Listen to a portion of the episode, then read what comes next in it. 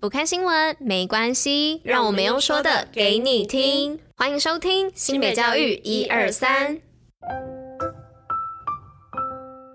Hello，大家吃饭了吗？我是珍珍，我是拉拉，大家午安，午安。今天是二月十八号，礼拜六，新北教育一二三的第两百一十五集，同时也是第三季的第二十六集哟。是的，那不晓得大家这几天在听我们的 podcast 的时候，有没有发现我们拉拉的声音就是有点不太清楚，就是过敏的状况越来越严重。那他有去看了医生，那医生怎么说呢？拉拉就是从过敏变成了感冒了，所以我现在发不出一些、嗯。关于嗯的音，然后就一直被真真笑，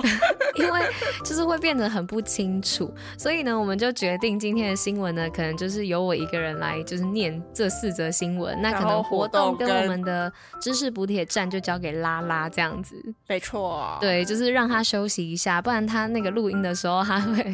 很尴尬，因为他会一直发不出，然后我就一直跟他说，哎、欸，用嘴巴呼吸，不用鼻子，因为他用鼻子就会发不出声音，这样我鼻子就吸不到气嘛。对对对，所以呢，就是大概就是这样啦。好啦，那我们就进入今天活动跟新闻的部分喽。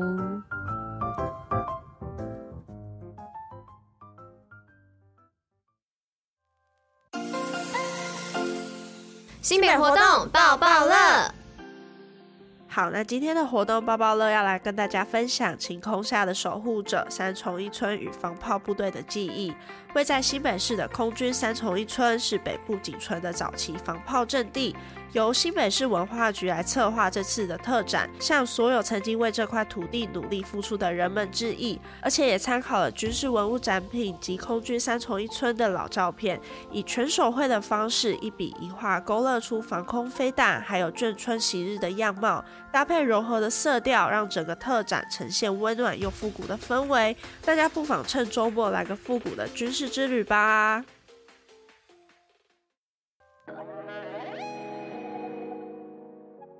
好的，那今天新闻的部分就一样交给我啦。虽然我的声音还没有完全恢复，然后拉拉的鼻子状况也还蛮不好的，但我们两个呢，还是会尽我们最大的用心用力来将新北教育传递给各位喽。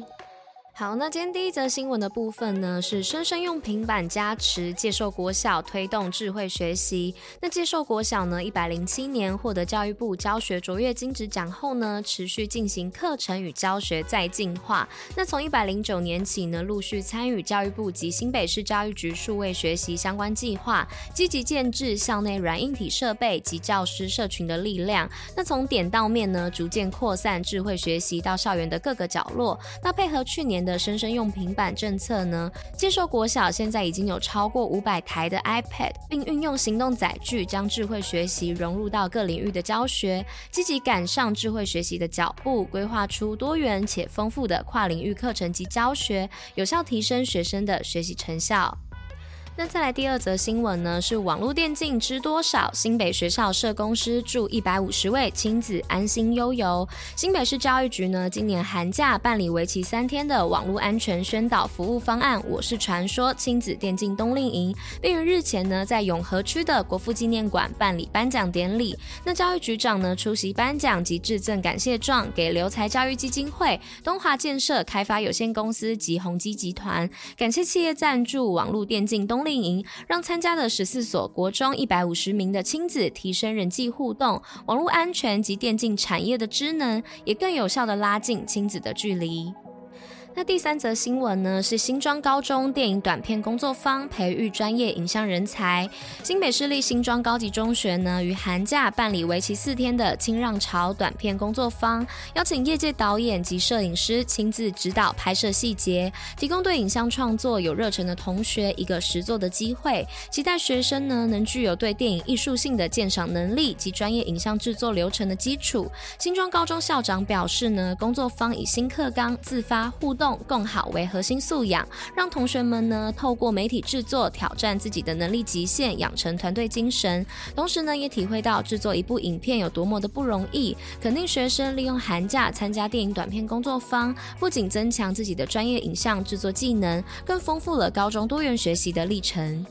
那来到今天的最后一则新闻哦，是和美国小向山致敬，开学进山许愿望。那日前和美国小师生呢，用亲近大自然当做开学的第一堂课。那为了让学生呢更了解山林的环境，一同亲身的体验走向山林，享受山林之美。那同时呢，也在进山当中发现呢、被遗留下来最多的是饮料瓶、烟蒂跟塑胶袋。那呼吁大家呢，亲近山林，只留足迹，不留下任何人为的垃圾，减少对山林环境的破坏。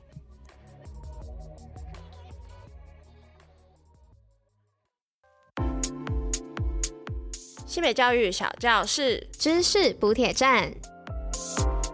那今天的知识补铁站呢，是要来跟大家说，陆地最大的哺乳类动物大象每天只睡两个小时哦，交给拉拉。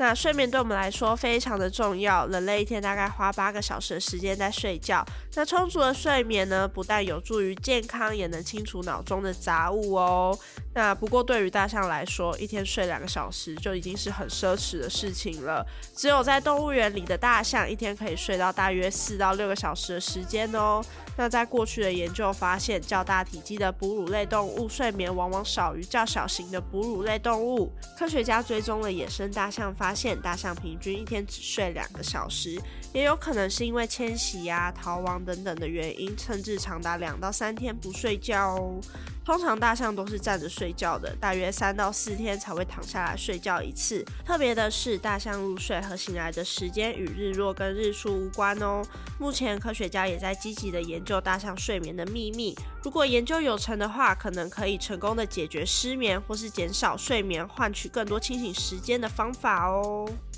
好的，那以上呢就是跟大家分享陆地最大哺乳类动物大象每天只睡两小时的故事。那以上呢就是今天的新北教育一二三第两百一十五集，那我们就下周见喽，大家拜拜。拜。